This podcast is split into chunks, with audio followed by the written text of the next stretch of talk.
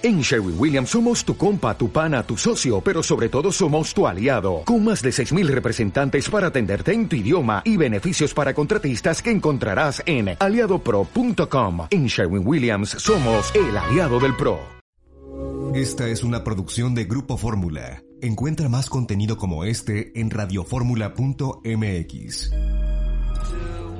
Entre las 3 de la tarde con 31 minutos. Muy buenas tardes, 3.31 hora del centro. Yo los saludo, soy Eduardo Ruiz Gil y esto es Grupo Fórmula, radio, televisión, internet y redes sociales desde la Ciudad de México. Saludo a Tere Vale. Hola, ¿cómo están? Buenas tardes. A Kenia López Rabadán. Hola, ¿qué tal? Buenas tardes. Aquí en la Ciudad de México ya está de vuelta José Luis Romero Hicks apagó su micrófono José Luis, pero imaginamos que nos dio las buenas tardes. Buenas tardes a todos. Muy bien. Luis Ernesto Derbez desde Cholula, Puebla, el campus de la Universidad de las Américas Puebla, la UDLAP. Buenas tardes a todos. Muchas gracias por tener aquí el programa, Eduardo. ¿Cómo van con su con su tiempo de meditación? ¿Bien? ¿Han ido creciendo como seres humanos? Pensando cómo arrancamos otra vez y tratando de ver cómo hacemos todas las medidas de control. El control sanitario va a ser fundamental. Qué dilema, porque es que en Estados Unidos ya son 15 estados o 20, ya, ya perdí la cuenta, que abrieron y los números de casos van para arriba. Según el señor Trompetas, que porque hay más pruebas, pero también el número de muertos va para arriba, es lo que nadie menciona, ¿no? Sí, sí, pero, en México tuvimos ayer. En México ayer fue el segundo día más complejo en términos de muertes, ¿no? Pasaron de... Bueno, fue el país que creo que más muertos reportó. Ya ha habido varias veces que México se lleva esa palma de oro de más muertos en un solo día. Pero recuerde que, recuerde que de repente es porque no habían contado en otros días. O sea, para todo hay un pretexto. En fin, voy a hablar sobre eso precisamente, sobre, sobre muertos y más muertos, porque en este país, entre los miles de delincuentes y los millones de virus, pues han muerto 36.436 personas en lo que va del año. Ahora, este dato, pues no es muy preciso porque si ustedes se han dado cuenta, cada día 20 de mes, por un lado, el secretario de Seguridad Pública y Protección Ciudadana, Alfonso Durazo, y por el otro, el secretariado ejecutivo del Sistema Nacional de Seguridad Pública, dan a conocer los datos de delitos. Pero la bronca es que no se ponen de acuerdo. El viernes pasado, durante la conferencia de prensa del presidente López Obrador, Durazo dijo que hasta el cierre de mayo se habían cometido 2.913 homicidios dolosos, o sea, asesinatos. Pero ese mismo día, el secretariado informó que eran 2.411. A ver, yo entiendo que de repente puede haber cierta discrepancia de algunos numeritos, 10, 15, 12, pero aquí estamos hablando de una diferencia de 502 muertos, de una diferencia del 17% nos deberían explicar y ya imagino que van a tener una muy buena explicación si están siguiendo el ejemplo de Hugo López Gatel, que cada vez que le hacen una pregunta sobre algo que le falló, pues tiene una muy buena explicación para decir por qué falló su modelo epidemiológico famoso. Pero la verdad es que 2020 se perfila para ser recordado como uno de los años más asiagos de la historia contemporánea de nuestro país. Porque al número de muertos por la violencia descontrolada. Hay que añadirle en los, de los que han sucumbido ante una pandemia que se manejó mal desde un principio y peor todavía, se sigue enfrentando con criterios políticos más que científicos. Ya lo mencionaba Kenia al arrancar este programa. Ayer el número de nuevas víctimas solamente por un día fue de 1044. Ahora vamos a tomar en cuenta números. Vamos a estar de acuerdo con los números del señor Durazo en el número de, asesinados es de 14.611.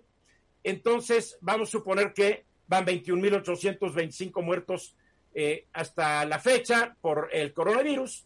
Pues tenemos hasta el día de hoy el número que dije al principio, 36.436 personas que perdieron la vida durante los primeros cinco meses del año por una razón fundamental porque el Estado mexicano, ya no hablo del gobierno, el Estado, gobierno con ciudadanos todos, fuimos incapaces de defender los derechos constitucionales de los muertos. El artículo 4 señala, de la Constitución señala que toda persona tiene derecho a la protección de la salud. Tache al Estado mexicano. El artículo 21 dice, La seguridad pública es una función del Estado a cargo de la Federación, las entidades federativas y los municipios cuyos fines son salvaguardar la vida, las libertades, la integridad y el patrimonio de las personas. Tache el Estado mexicano. Ahora, lo curioso es que irónicamente, la mayoría de las víctimas, tanto de los delincuentes como del virus, no eran ricos, como dice este señor López Gatel, pertenecían a las clases socioeconómicas que el presidente dice y tanto desea proteger. Esto es muy irónico. Sí, José Luis. Fíjate que uno de los temas que creo que es importante recordar sobre, sobre esta pandemia es que en el manejo de las cifras, como quiera que se vea, el, como tú, y como tú bien lo, lo, estableces, el problema va de mal en peor. Pero si eso lo combinas con la inseguridad, evidentemente que sí estamos frente a una situación muy, muy peligrosa para el país, porque a la hora que finalmente, y si es que en su momento domamos la pandemia, la senda del crecimiento económico pues tiene muchas piedras en el camino que se tienen que resolver. Ayer en Guanajuato, Eduardo, vimos con muchísimo lujo de violencia una serie de sucesos en 13 municipios.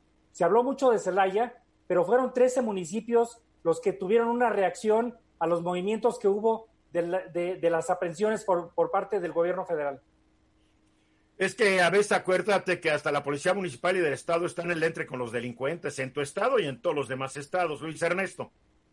mira, una, una de las grandes preocupaciones que nos debe quedar ahora es no se ha manejado bien la pandemia. Efectivamente está habiendo una gran cantidad de personas que están sufriendo como resultado, una gran cantidad de familias que están teniendo muertos, que están ocurriendo, quizá innecesariamente.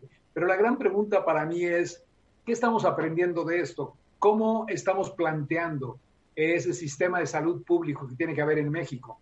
Porque finalmente esta es la primera oleada de una pandemia con este virus dentro de probablemente dos, tres, cuatro meses podrá venir una segunda oleada.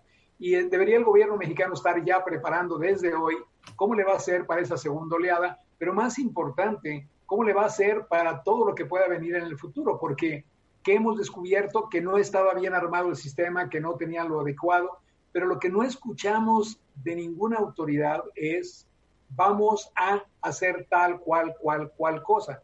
No ocurre. Lo que ocurre son puntadas como la visita del presidente de la República a un hospital eh, que tiene muy pocas camas, en donde le muestran a un enfermo ficticio, en lugar de que el presidente estuviera sentándose con su gabinete de salud, planteando claramente qué tipo de inversiones, cómo van a desarrollar este sistema de salud pública que requiere México para los próximos cinco años. Bueno, y lo peor es que yo me enteré que en algunos hospitales del sector salud, de la Secretaría de Salud, en el estado de Chiapas, están los médicos recetando un medicamento veterinario porque alguien les dijo que funciona. Ya tengo varias recetas, las voy a mostrar mañana. Ivermectina, creo que se llama este medicamento, recomendado para caballos. Pero algunos médicos del Seguro Social, seguramente fuera de protocolo, protocolo, o tal vez atendiendo una sugerencia de López Gatel, están dando esto cuando la Organización Mundial de la Salud, el Centro para Control de Enfermedades de Estados Unidos ya dijeron que no sirve para nada. Pero en fin, aquí estamos inventando una nueva medicina. Tere, vale. Mira, yo creo que el manejo de la pandemia ha traído como consecuencia un agravamiento aún mayor de la crisis económica que ya se veía venir. y te voy a decir por qué, porque yo recuerdo todavía en febrero, recordemos que en febrero fue cuando se detecta el primer caso de coronavirus en México. Y en febrero nos decía el señor Gatel que en mayo íbamos a estar viviendo el pico más alto de la pandemia. Bueno, les quiero decir que estamos hoy a 22 de junio y lo que dicen los expertos, los médicos infectólogos con los que yo personalmente he hablado, que dado que no se respetó convenientemente por la cantidad de mensajes cruzados y confusos que se dieron esta primera cuarentena, pues realmente no estamos llegando al segundo brote, es un primer brote Igual que en Estados Unidos, es el primero. Y a igual que en Estados Unidos, el presidente de México y los miembros de su gabinete, la mayoría, se niegan a ponerse un cubrebocas porque aparentarían ser débiles. A ver, mi querida Kenia, nos queda un minuto. Déjame decirte, justamente hoy en la mañana sacamos la cuenta de cuántos muertos ha habido en estos, en este año y medio, exactamente como, como hoy lo mencionas 53.628 muertos por inseguridad, más 21.825 muertos por COVID. Estamos Pero ¿dónde sacan ustedes? Porque, ojo, ¿eh? si van a incluir ustedes lo que son muerte, muerte imprudencial y muerte... No, no, no, asesinatos, homicidios, homicidios dolosos. Pues yo usé los mismos, yo usé los mismos datos, a menos de que ustedes tengan otros datos. Tú hablaste, de 2020, yo me refiero a todo, todo el gobierno de López ah, Obrador. Ah, bueno, claro. Y también quiero recordar que esto lo heredamos de un señor que se llama Felipe Calderón, que a lo estúpido armó una guerra sin estrategia y sin objetivo. No hay que olvidarlo, hay que ser Mensajes y regresamos. Aquí de regreso y pues aparentemente el presidente López Obrador que ha dicho que la mejor política exterior es la, es la política interior, pues por un lado, pues sí, pero no, porque está muy activo y muy, y digo, está buscando cargos en organismos eh, internacionales. Ahí está que ya quiere que un mexicano sea el presidente de la Organización Mundial de Comercio. Ahora está empujando para que un mexicano sea parte del Consejo de Seguridad de Naciones Unidas. A ver, mi estima. Ay, pero el otro lado se pelea con el rey de España. A ver, ¿qué está pasando, Luis Ernesto? Tú fuiste secretario de Relaciones Exteriores y entiendes más que nada estas jugadas. Pues mira, yo, yo estoy preocupado por una razón. El, gobierno del presidente Peña Nieto presentó la candidatura de México al Consejo de Seguridad de Naciones Unidas. El presidente López Obrador, cuando tomó posesión y particularmente en el año 2019, ratificó, dijo que sí le interesaba que México fuera miembro del Consejo de Seguridad. Hay una tradición histórica en nuestro país. Los gobiernos del PRI eh, pensaron durante mucho tiempo que no era conveniente que tuvieras tu participación en el Consejo de Seguridad, porque es el único organismo en Naciones Unidas cuyas resoluciones son vinculantes, obligan a los países teóricamente a cumplir lo que se dice. Eh, pero lo más peligroso, y eso es lo que planteaban los diplomáticos mexicanos del siglo XX, era el riesgo de que México se involucrara en el Consejo de Seguridad en algún pleito en el cual los Estados Unidos tuvieran un interés contra lo que es el interés del derecho internacional, que es lo que nosotros siempre hemos apoyado. Esto curiosamente ocurrió en el año 2001, porque lo que pasa es que México, bajo Vicente Fox, tiene una decisión de hacerlo por primera ocasión en la historia del país, voluntariamente, proponerse para ser miembro del Consejo de Seguridad. Ganamos esa votación, no con la amplitud que ganó en esta ocasión el gobierno de López Obrador, pero ganamos. En ese momento ocurre la guerra de Irak porque viene todo lo que nosotros conocemos del, de los eventos del 2001 y demás. Y entonces el gobierno de Bush, que en ese entonces era presidente de Estados Unidos, le dice al gobierno de México, no le pregunta, le dice al gobierno de México, yo estuve en la reunión, le dice, o eres mi amigo o eres mi enemigo. O votas Ufale. Yo he oído eso antes, yo he oído eso. Tal cual, tal cual. Y entonces en una, en una reunión que tuvimos con el presidente de la República, yo ya, yo todavía no era canciller en ese entonces, yo era secretario de Economía, eh, nos sentamos, discutimos y todos estuvimos de acuerdo que no podíamos ir en contra de los principios del derecho internacional y sobre todo los principios de México de que hubiera realmente la ley y la justicia en esta situación. Un año después me toca a mí ser canciller y en ese momento toma la decisión el gobierno de Bush de hacer la invasión de Irak y nos dice claramente, estoy esperando tu voto en el Consejo de Seguridad. Nuestra respuesta fue, México está pensándolo y no va a votar a favor de algo que vaya en contra de la ley de lo que es el derecho internacional. El resultado fueron dos años de verdadera fricción con el gobierno de Bush. Tenían razón. Estamos hablando de Bush, de Bush hijo. De Bush hijo. Y curiosamente tenían razón los diplomáticos del PRI cuando habían dicho, este es el riesgo de estar en el Consejo de Seguridad porque finalmente el riesgo ocurrió, nosotros nos enfrentamos y logramos superar eso. Mensaje en este momento, ¿para qué quieres estar en el Consejo de Seguridad? ¿Cuál es tu planteamiento? ¿Qué es lo que buscas lograr a través de eso? No lo sé, no nos lo ha dicho el gobierno o el presidente el secretario de la República mencionó, así como mencionamos todos, los principios constitucionales que están consagrados, bla, bla, bla, bla, bla. Pero eso no quiere decir nada y no hay nada que tú pienses que está verdaderamente en la filosofía de la cuarta transformación en cuanto a lo internacional. Entonces, se acaba de meter el presidente sin darse cuenta en un gran riesgo. Puede que no ocurra nada y que tengamos un posicionamiento como fue en el periodo de Calderón mediocre, en donde prácticamente no estás haciendo nada.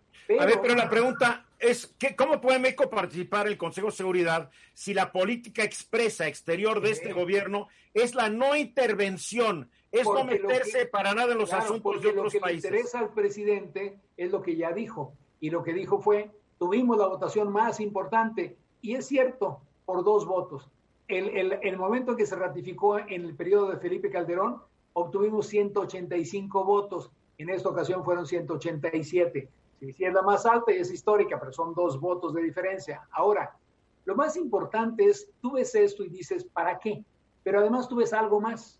Tú ves que el presidente de México se la pasa insultando a España. Primero, porque habló en contra del rey, lo, bueno, el rey emérito, Juan Carlos, lo cual está bien. El rey Juan Carlos claramente no tiene ética, como ya quedó demostrado por la. Ya ni en España hablan bien de él. no, yo no voy a hablar bien, pero yo no soy el presidente de México. Y lo, y lo que hace el presidente es atacarlo sin necesidad, diciendo que por qué no lo criticamos, por qué no mostramos la corrupción. Eso es un ataque a la Casa Real. pero además, es, pero además es una intervención en los asuntos de otro país. Se está contradiciendo el presidente, ¿no? Y además, después se le echa encima a Iberdrola, que es la compañía española más importante en todo lo que estamos platicando de energía. La combinación habla muy mal de México, porque lo que está planteando el presidente es un ataque a España basado, yo creo, en una opinión de él, de lo que hicieron los españoles cuando llegaron a México allá hace muchísimo tiempo y nos atacaron. cuando llegaron nuestros ancestros españoles, también hay que decirlo claro, Pero, pero la pregunta, mira, yo creo que casi todos los mexicanos tenemos algo de español, pero la, gran, gran, la gran pregunta es, ¿para qué? Si España ha sido en los últimos 40 años el país que más ha respaldado a México en relaciones internacionales, en inversiones extranjeras que vienen y llegan al país para ayudar al desarrollo y sobre todo en el respaldo geopolítico en toma de decisiones a nivel de la Unión Europea y del resto del mundo. El Consejo de Seguridad no tiene mucho sentido, el ataque a el rey menos. Yo estoy preocupado de que estemos perdiendo un poco la pista y estemos realmente lanzándonos por querencias, le voy a llamar así, no por razonamiento de política exterior. De Estado. vale. Mira, yo creo que va a cambiar eh, geopolíticamente pues el, el, el mapa del mundo. ¿Por qué? Si llega Biden a la presidencia de Estados Unidos, eh, yo creo que México va a estar en una situación, pues, digamos, menos cómoda que la que tiene en este momento con el presidente Trump. Yo creo que la llegada... ¿Por qué, Tere? ¿Por qué? Pues porque Trump de alguna manera ha hecho una sinergia, quizá por coincidencias ideológicas, populistas, o lo que ustedes. Porque los dos son populistas, pero no te engañes, Biden también va a ser un populista, ¿eh? Cuidadito. sí, yo no estoy diciendo que va a ser una maravilla, nada más va a cambiar la, la relación. Y creo no que. lo sé, yo realmente no lo sé. No, yo, no me arriesgaría a afirmarlo. hay un cambio de administración, habrá un cambio de administración, creo, en Estados Unidos y siempre cambian las reglas del juego. Y aquí está Luis Ernesto. Pero en política exterior, y que me corriga Luis Ernesto, Estados Unidos, hasta que no llegó Trump, tenía ciertos principios que seguía. Y creo que Biden va a seguir, y con todas sus locuras, Trump, que se ha peleado con organismos, etcétera, yo leí el otro día cómo no se ha salido de ciertos principios fundamentales, a menos de que lo que leí estuviera mal. Nada más déjame acabar. Creo que la llegada, supongo, es una especulación de México al Consejo de Seguridad, pues tiene detrás también, pues digamos, unos ojos benevolentes por parte de Trump y su administración para que México haya llegado. Tal y como lo decía que sucedía en otras épocas, Luis Ernesto Derbez, igual cuando México trataba de tomar alguna decisión que no fuera conveniente, pues se daban eh, estas situaciones de ordenar o sugerir atentamente a México. a ver, José Luis Romero Hicks. México siempre ha, y creo que Luis Ernesto lo describió muy bien, pero otra manera de verlo es que México se ha movido entre la defensa de la soberanía y la promoción de los intereses. En esa dicotomía se ha movido México y me parece que Juan Ramón de la Fuente, que fue el que operó finalmente ya lo que es un hecho que estamos en el Consejo de Seguridad, evidentemente que va a entrar en ese problema de que siendo una de las 15 economías más grandes del planeta, no vamos a poder ignorar muchos temas. Yo creo que López Obrador se va a alinear con el presidente Trump por las razones que dio Terevale y este, eh, esperemos a ver qué pasa si es que no se reelige en noviembre próximo. ¿Y tú crees que si en enero llega el Biden, México se va a estar peleando con Estados Unidos? No, por favor, se va a alinear también, por favor. A ver, Kenia, prende tu micrófono, Kenia, o no te vamos a oír. ya no estoy prendiendo y apagando. Justamente lo que ha dicho José Luis Romero Hicks es, es el punto nodal de esto. el tema es, López Obrador en estricto sentido no le gusta meterse con un país eh, cualquiera que no sea el suyo, porque no le gusta que se metan con el suyo. Y bajo esa lógica, la única forma de entendimiento de por qué quiso estar en el Consejo de Seguridad es solamente por este tema tan elemental de hacer equipo con Trump. lo que tú acabas de decir, Kenia, es lo que ocurrió durante los años del PRI. México no se metía en nada para que no se metieran con México. No ha cambiado México. No ha cambiado, o sea, no hay nada nuevo bajo el sol. A ver, ya, ya, nos queda un minutito, Luis Ernesto Derbez, para concluir.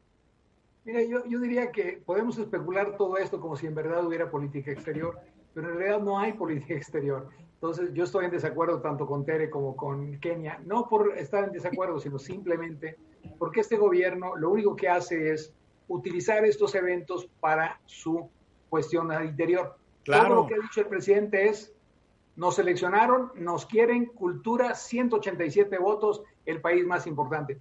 Pero no tiene idea, no, no, no trae concepto de política exterior.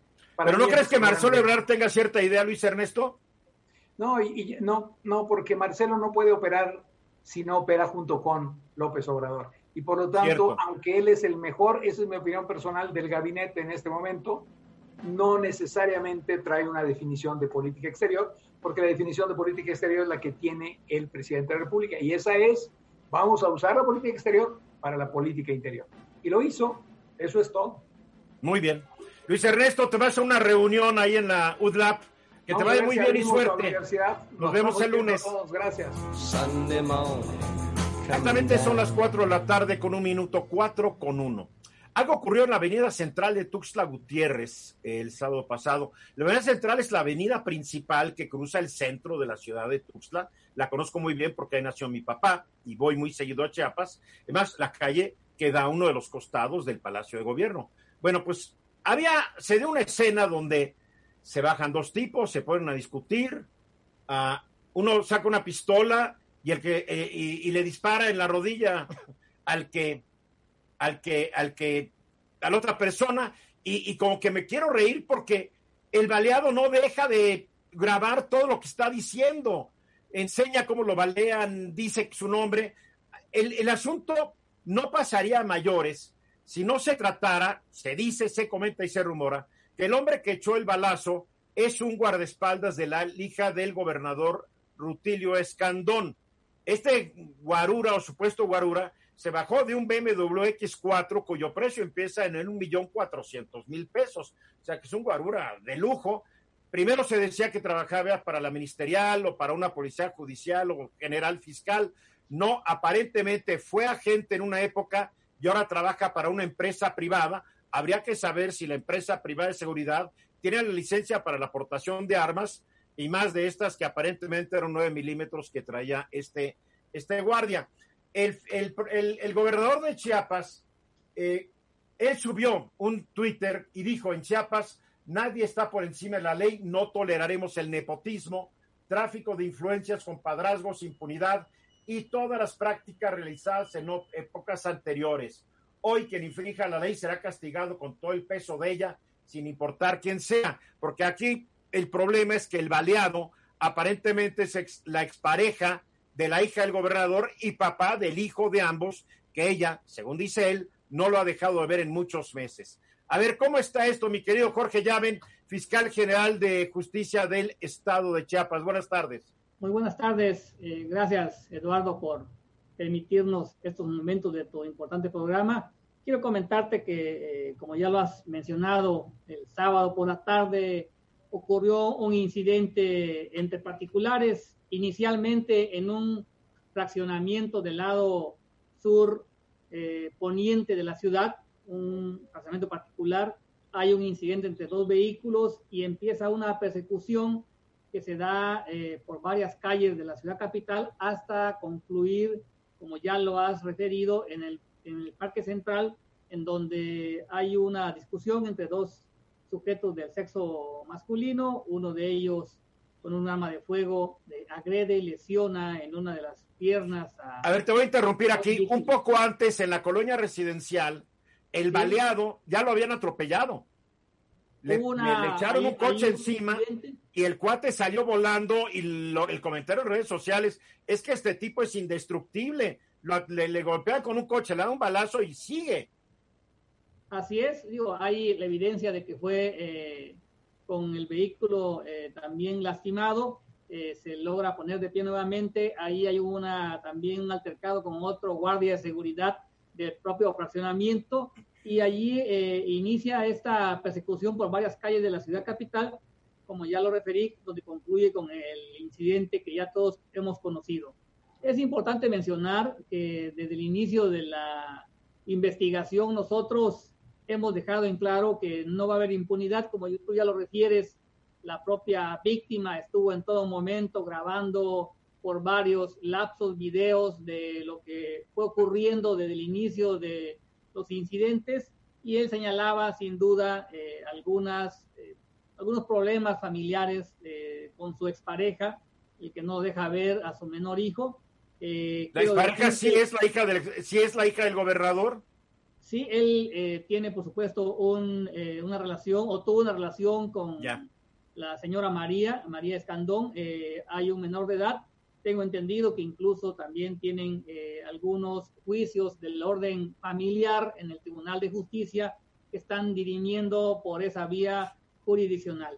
Es importante señalar que nosotros estamos investigando el, el incidente último. decirte que hoy en la mañana fue ya trasladado al penal de la mate, la persona que se aprecia en el video provoca la lesión al hoy agraviado. Hace unos momentos me acaban de informar que ya fue vinculado a proceso, se le fue decretada una medida cautelar de prisión preventiva justificada, se encuentra ya él ahorita eh, enfrentando la justicia y bueno, todo conforme a derecho Estamos también en este momento citando a declarar a la persona que conducía el vehículo BMW, quien es el que tú también refieres, eh, agrede a esta persona inicialmente. Esperemos que hoy, en el transcurso de la tarde, noche, tengamos ya la declaración de esta persona, la investigación también a fondo de sus antecedentes, sobre todo de la unidad eh, que él conduce, que sin duda,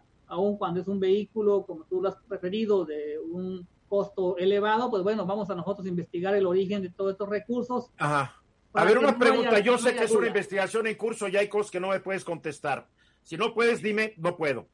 ¿Tenía permiso para portar esta arma a este señor? Porque aparentemente trabaja en una agencia de seguridad privada. Esta agencia de seguridad privada tiene un permiso colectivo. Eh, eh, ¿Estaba en orden o no estaba en orden? ¿Es un arma restringida? Yo, como lo viera, una 9 milímetros, puede ser una 22, no lo sé. Eh, ¿Qué hay de esto? Así es, es una empresa de seguridad privada, también eso lo dejo muy claro porque eh, inicialmente se especulaba que era un agente de gobierno del Estado, un policía ministerial, un policía de seguridad pública, no lo Yo he entendido que es un ex agente y que aparentemente como agente ya había estado metido en varios líos. No, el que dispara no, no, ah. no propiamente, él nunca ha sido elemento activo de ninguna corporación. ¿El baleado?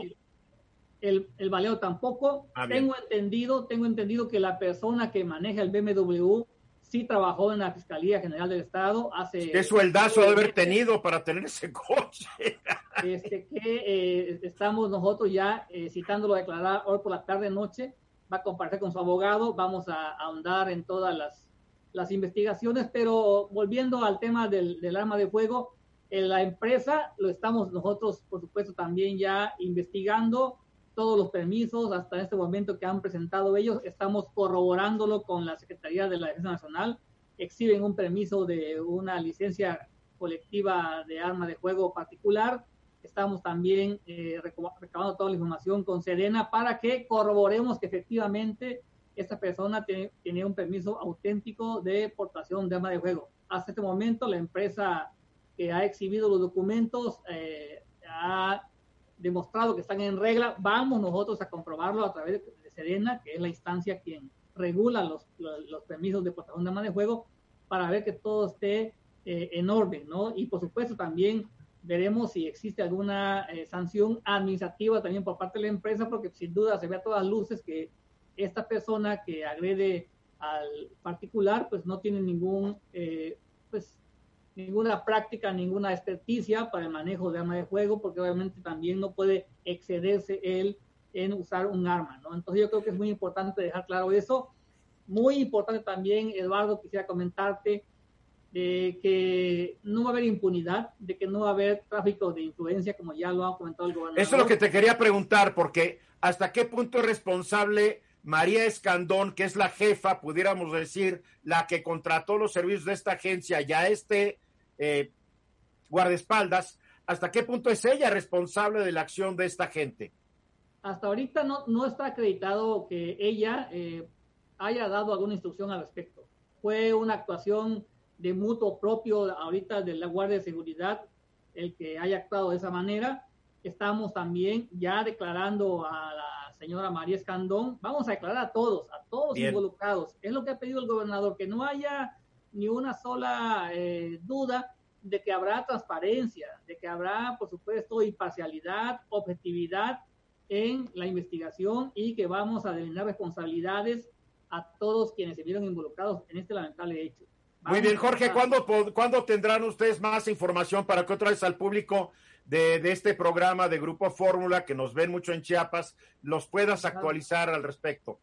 Yo creo que en las próximas horas, hoy por la tarde vamos a cerrar todas las diligencias, vamos a recoger, a recoger todas las evidencias de videovigilancia que hay cuando se fueron todos los incidentes para poder determinar bien qué fue lo que ocurrió, quiénes más participaron. Y ya que tengamos todo el número de declaraciones vertidas en la carpeta de investigación, vamos a saber realmente las responsabilidades de cada uno en los hechos. Muy bien, pues estaremos comunicándonos contigo y tu equipo para ver cuándo vuelves a informarnos. ¿Te parece bien, Jorge? Con mucho gusto, Eduardo. gracias. Hasta luego, Jorge. Fuerte abrazo. Gracias, Jorge Llaven es el fiscal general de justicia del estado de Chiapas. No habrá impunidad, dice el gobernador. De regreso, bienvenido, Carlos Velasco, ¿cómo estás? Bien, bien, muy buenas tardes. Buenas tardes. ve que tienes mucho trabajo, vi un montón de papeles ahí a tu derecha. No, no, no. O sea, nomás es para pantallar a la gente que diga que estás muy trabajador. Sí, sí, así es. no, pero es que es muy trabajador, Carlos. No que vea Tere todo limpiecito, nada, nada fuera de su lugar, porque ella, sí, ella no tiene nada que hacer, pero ve el tuyo, libros por aquí, por allá, todos desordenados, porque estás muy activo. Pues estamos viendo algunas cosas que, que cobros, y que hay que pagar. Hay que pagar, hay que pagar. No, la verdad es que Tere está muy activa. El otro día moderaste una, un, un, evento, ¿verdad, Tere? Hoy, hoy, hoy moderé un ¿A qué horas lo va? ¿Hoy lo moderaste? Sí. ¿A qué horas, Tere? A las 12. Ah, ok. ¿Y qué tal? ¿Cómo te fue, Tere? Pues me fue muy bien, fue muy interesante para... ¿Era de Futuro 21? De Futuro 21 para hablar sobre la necesidad de fortalecer los órganos autónomos que ya ven que quieren desaparecer. Qué bueno. Pero Muy bien, Eduardo, muchas gracias. Muy bien. Bueno, Tere, eh, el doctor, eh, bueno, ni parece doctor. Me gustaría saber cuándo es la última vez que vio un paciente, López Gatel. Porque estos, estos médicos de carrera medio burocrática se meten en una oficina y los pacientes se vuelven como un concepto abstracto. No los ven. Entonces tú los ves, sí, ayer hubo mil muertos, pero es como, eh, mil muertos. Es como un general insensible hablando de los que se quedaron en el campo de batalla, ¿no?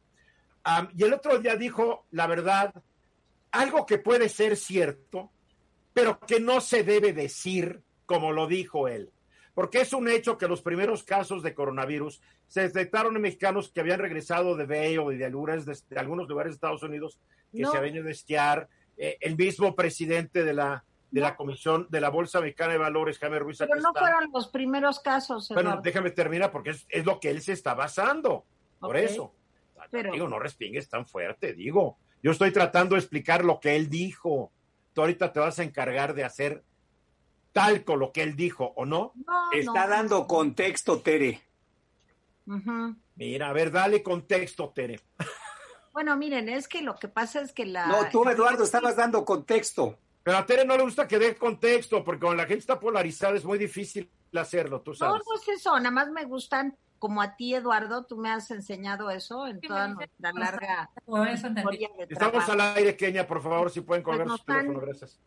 No, el caso de Bale, cuando murió el señor Ruiz Sacristán, se dio en marzo. El primer dato de un paciente con COVID-19 se dio el 27 de febrero, para ser exacta, del 2020.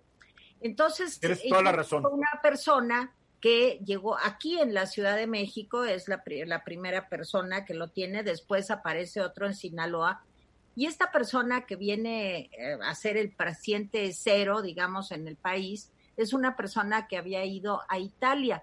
Ahora sí, este, supongo, ¿verdad?, que pues en la Sierra Tarahumara pues no hay muchos viajes a Europa ni a otros. O sea, era una persona con ciertos eh, medios económicos para poder. Pues creo que fue a Milán, fue a Milán y regresó de Milán y trajo la versión europea del coronavirus. Sí, nada más que sí me parece muy peligroso, sobre todo con fines de control epidemiológico, decir que este es un problema que trajeron los ricos yo creo que los virus, no creo, estoy cierta de que los virus no se fijan en determinada clase social, en algún segmento socioeconómico, en el grado de cultura que tiene o no una persona, en la ¿Qué es lo que crees que perseguía el señor López G?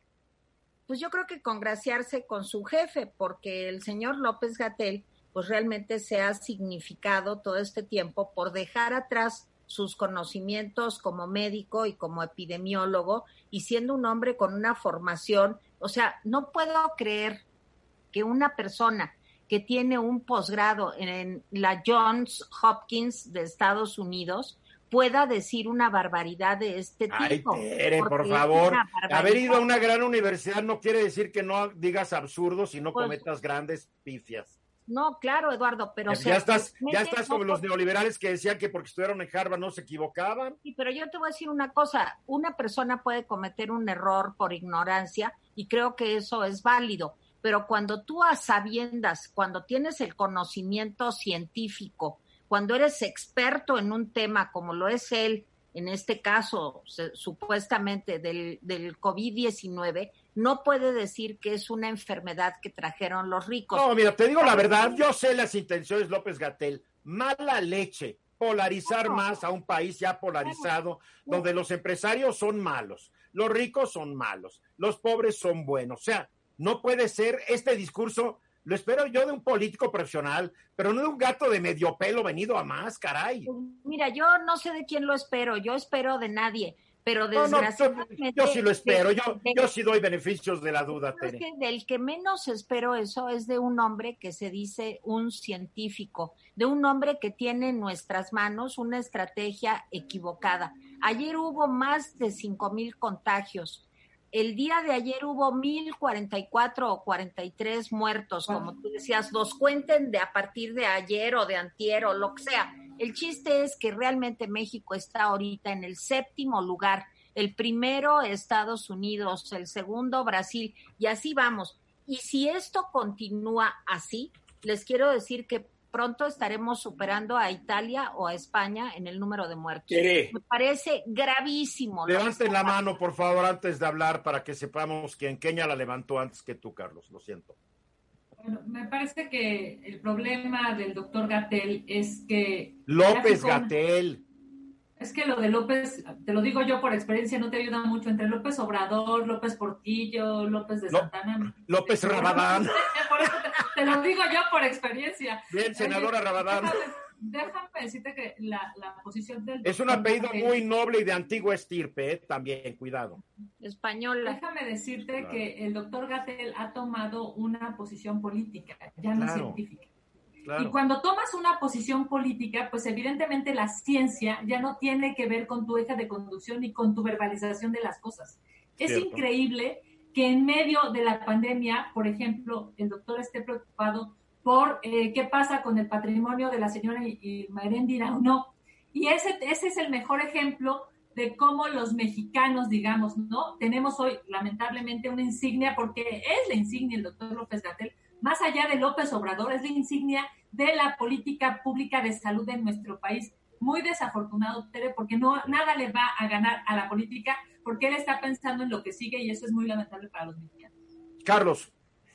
Pues qué lástima que Tere y la senadora Rabadán hagan el mismo papel que algunas personas hacen en las calles agrediendo a doctores y a enfermeras. ¿Por qué?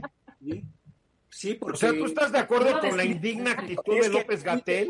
Permíteme, permíteme. Porque entonces no estás de acuerdo conmigo tampoco. A ver, permíteme, permíteme. ¿sí? Porque nosotros debemos, si, tú, si estamos haciendo el programa a través de Zoom, es porque nos preocupa nuestra salud. Pero nosotros, o el gobierno federal, o cualquier gobierno que hubiera, no va a amarrar a 130 millones de mexicanos en sus casas. ¿Sí?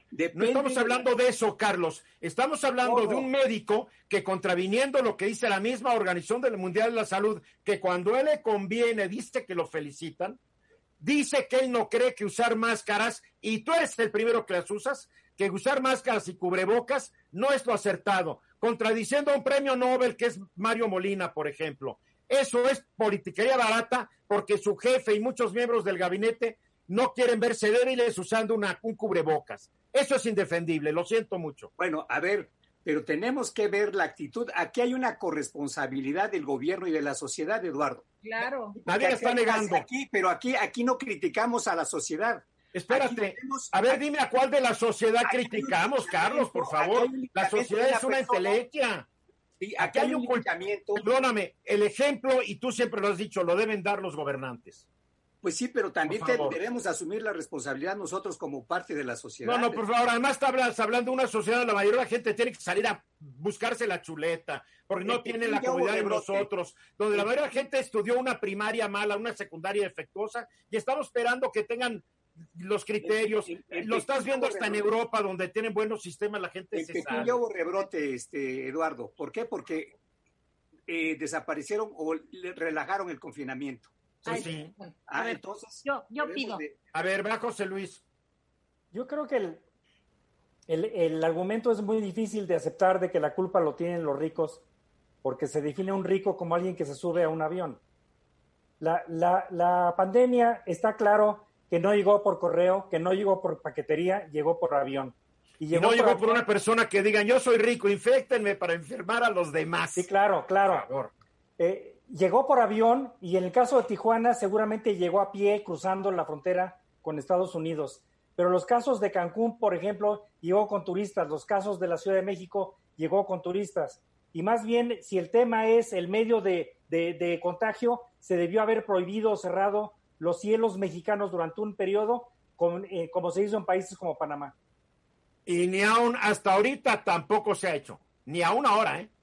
Tere, vale. Correcto. Mira, yo creo que esto lo que muestra es que la gente ha tenido que salir a la calle por la negativa de tener programas contracíclicos y de apoyo que permitieran cumplir con una cuarentena efectiva. No, no es eso nada más, porque Tere. no quieren apoyar a nadie. Perdóname, si tú ves, pero si tú ves... propias uñas. Pero si tú ves al mismo presidente sin máscara y yendo a todos lados, y me parece. La gente sigue a sus líderes, por me favor. Me parece muy riesgoso que el presidente de la República se exponga así.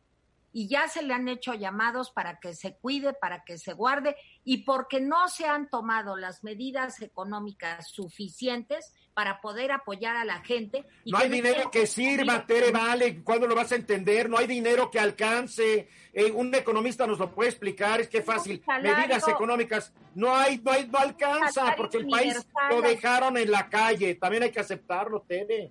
No, yo no lo acepto. Los héroes del PRI así nos dejaron. un ingreso básico universal, mi Tere, yo te apoyo. O sea, ustedes se apoyan, ustedes se apoyan siempre, aunque estén en, aunque estén en desacuerdo. Vamos a los mensajes. Estás escuchando Eduardo Ruiz Gili. Son las 4 de la tarde con 31 minutos, hora del centro, y estamos oyendo, ahorita estamos oyendo a Johnny Cash, pero Johnny Cash, que fue un gran cantante de folk de Estados Unidos, eh, hizo un disco con Chris Christopherson, que hoy cumple nada más 84 años. Ándale. Este ha sido un gran cantante, también un gran cantante de, de folk, de música country y actor de cine. Un, ¿No es tu novio Chris Christopherson, Tere? No, muy malo. Se peleó con Barbara Streisand cuando grabaron a Star, cuando filmaron a Star is Born, cuando nace una estrella, porque él es súper odioso. De veras, él es súper odioso.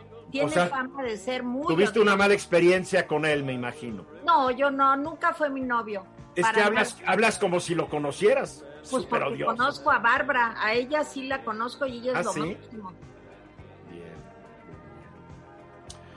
Pero sí, es bueno, es bueno, es bueno. A ver, mi querido Carlos eh, Velasco, la situación pública de la salud en México, la salud pública, el presupuesto, tú hiciste un análisis de lo que se ha gastado en el sector salud desde la década de los 80. ¿Estás haciendo un análisis de los últimos 40 años?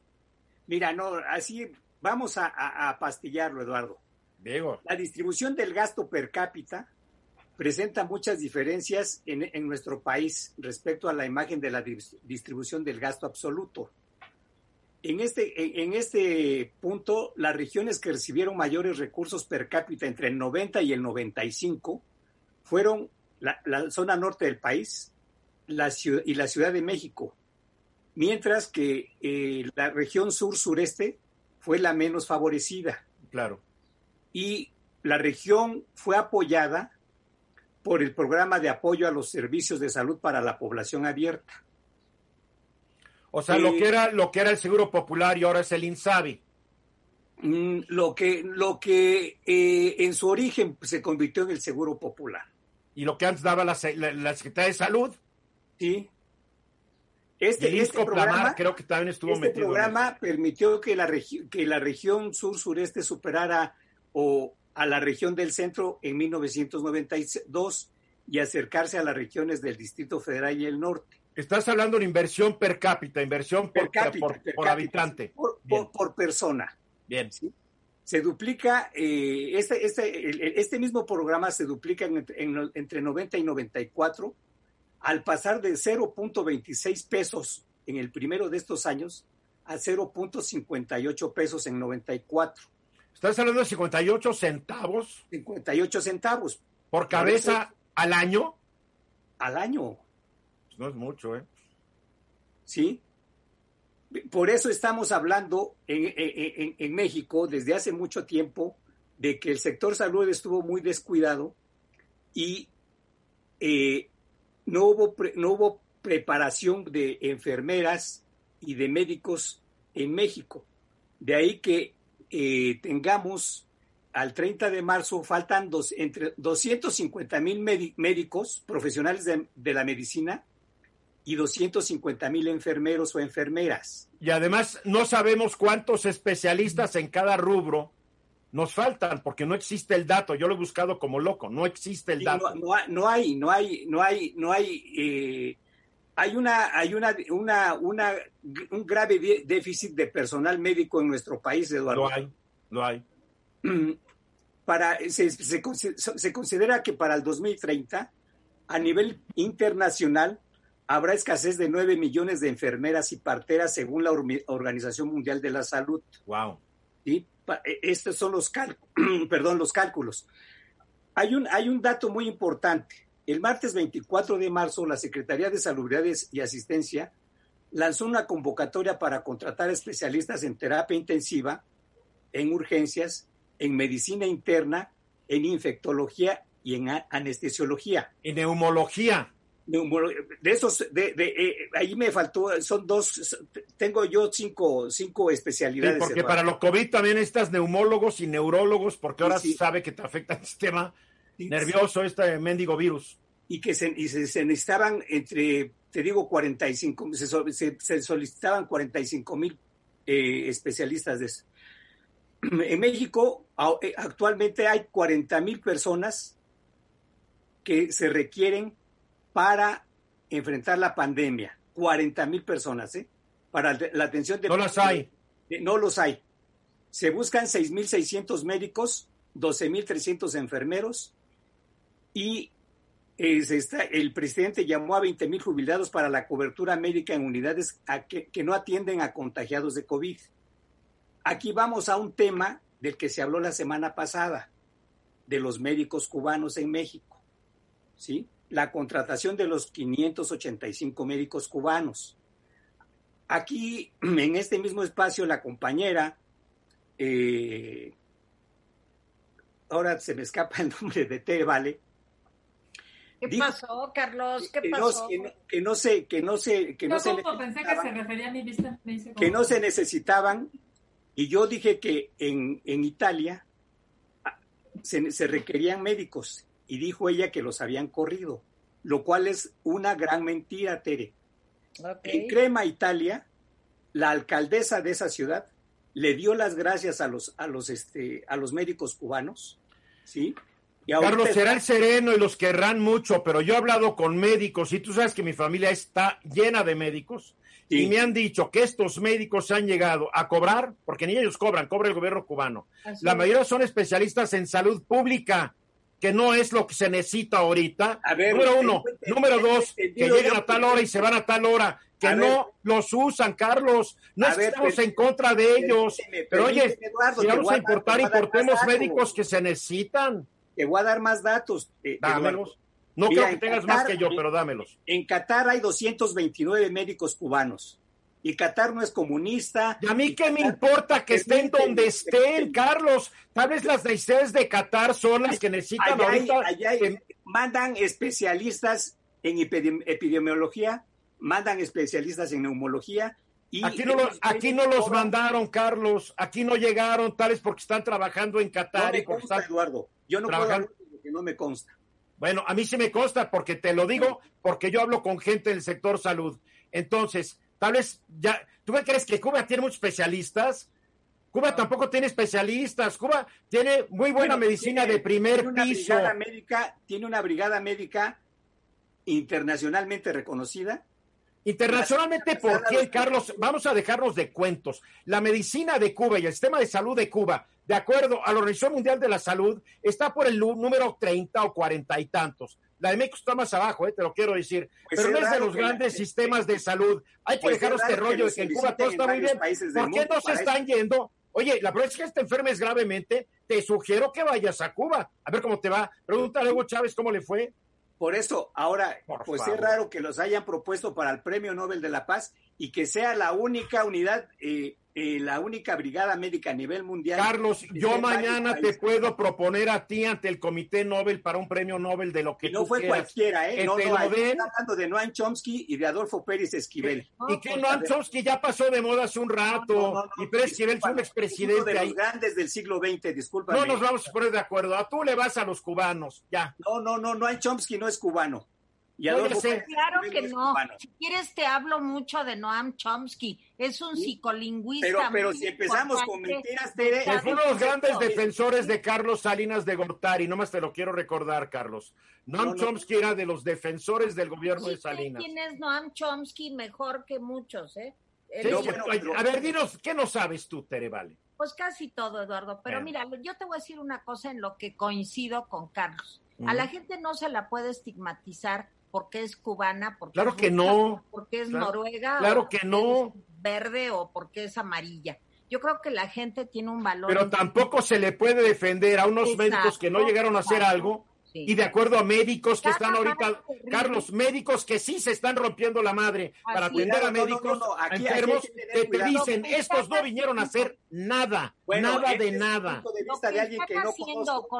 Ahora yo te voy a decir, Eduardo, discúlpame, Eduardo. están haciendo con los doctores cubanos? Hay cubanos en este país. A ver, Carlos, para Carlos, Carlos, Carlos Velasco, por favor. Hay cubanos en este país que no aportan nada a este país, que tienen eh, departamentos en Miami. A ver, Carlos, ¿y eso qué diablos me importa? Estamos hablando de los médicos estamos cubanos. Hablando de los cubanos que vienen. No, no, yo estoy hablando de estos médicos cubanos, Carlos.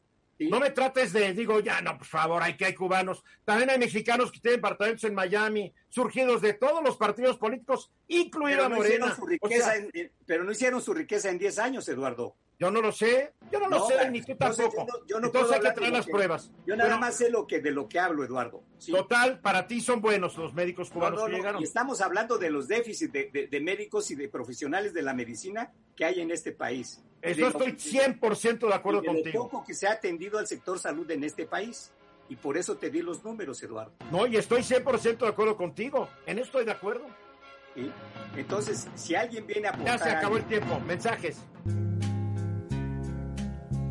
Let's just be glad we had some time. Esta vez 15 minutos para la hora. De repente la paso tan bien en este programa, no tan bien como Tere Vale, que el tiempo vuela. Sí, Eduardo, es por la alegría y el compañerismo. No, la verdad yo sí estoy alegre y la verdad yo no estoy amargado ni nada como alguien que estoy viendo en mi, en, mi pantalla. alguien que tiene una, una, rosa de Guadalupe. Oye, cálmate. Muy bien, a ver, mi querido José Luis, hace una semana una consultoría que se llama Kearney, pues sacó de su lista a, a México una lista que hace de los 25 países más interesantes o más atractivos para invertir.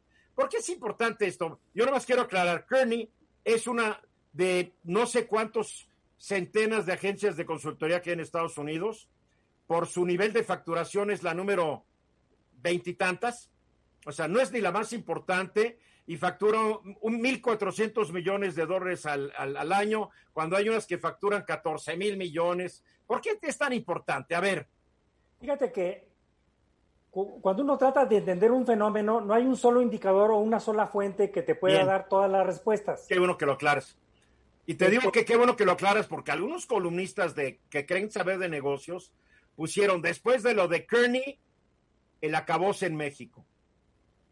Es un síntoma más. Eh, yo creo que la cifra dura, la cifra dura interna, Eduardo, es que hay que recordar que en el, en el primer trimestre del año pasado, que se dio después de importantes decisiones en octubre del año pasado cuando se canceló el proyecto del nuevo aeropuerto internacional de la Ciudad de México.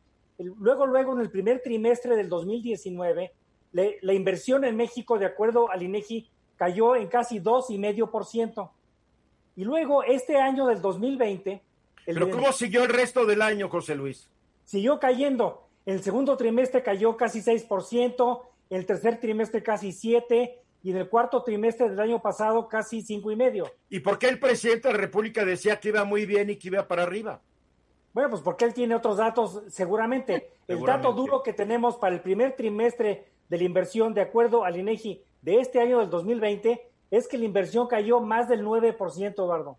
¿Cómo se compara 2019 contra 2018?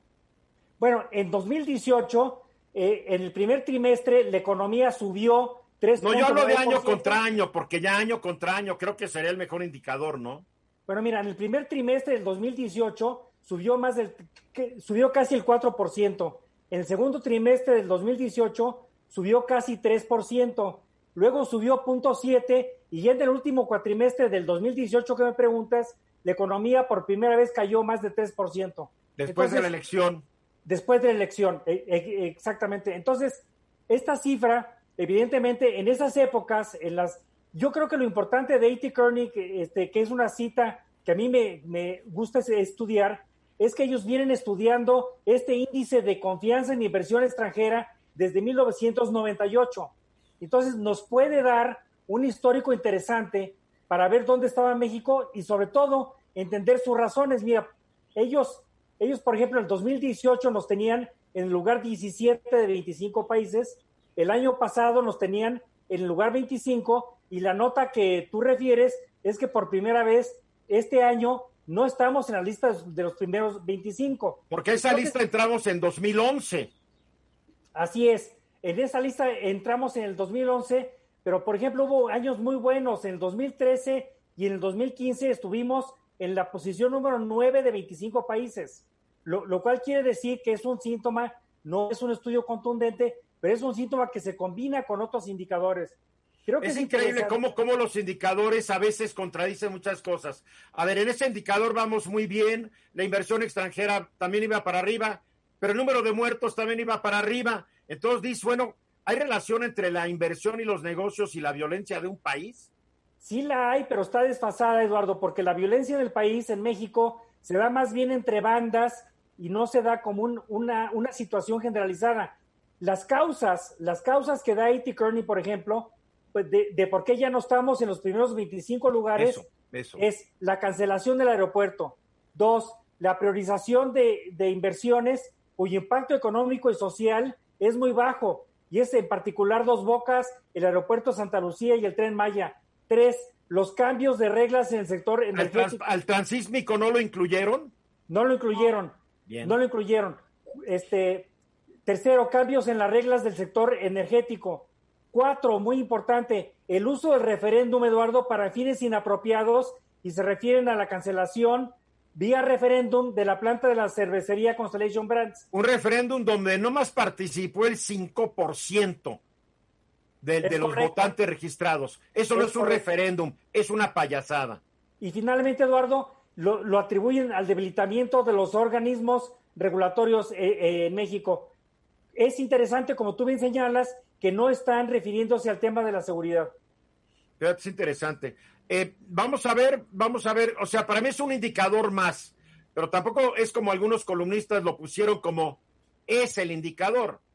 Creo que tú acertadamente lo dices. Es, un, es, una, es una palomita menos que se le pone al sistema mexicano de... Hay un indicador, la semana pasada también se hizo la encuesta de los 500 directores generales de la revista Fortune.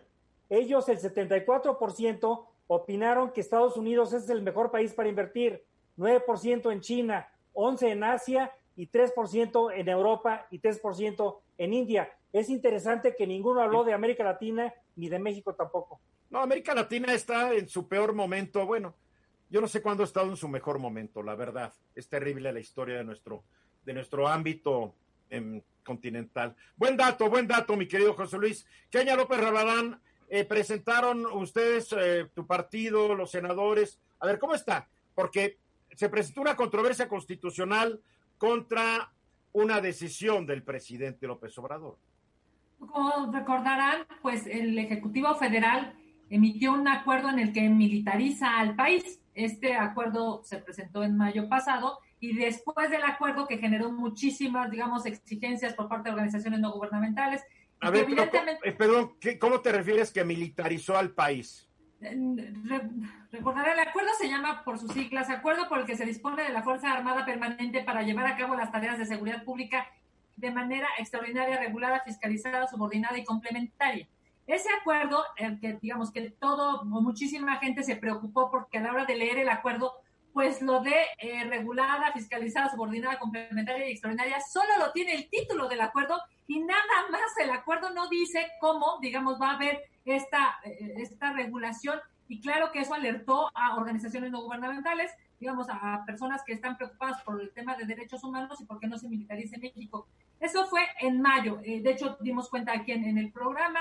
Lo que ahora sucede, sucedió apenas antier, digamos, el sábado, es que la presidenta de la Cámara de Diputados, eh, la diputada Laura Rojas, presentó una controversia constitucional. ¿Por qué partido es Laura Rojas? El PAN, es la, diputada, digamos, la diputada presidenta de la, de la Cámara de Diputados del PAN, así como Morena tiene la presidencia del Senado de la República. Es bueno aclarar, porque antes, como todo era del PRI, no lo aclarábamos, pero ahora es bueno siempre ya saber. hacía mucho que no todo era del PRI. No, pero, no, pero, queda, pero queda la costumbre de no citar de qué partido son los diputados, y es fundamental para entender qué pasa déjame decirte que yo de manera personal solicité a la Comisión Nacional de Derechos Humanos que también, digamos, eh, presentara eh, una acción, eh, porque evidentemente la, la, CNDH, digamos, tendría la facultad legal, así como la tiene la, la presidenta o ambas presidentas de las dos cámaras, como la tienen otras autoridades. La CNDH dijo no, no, no quiso, digamos, reconvenir lo que se había...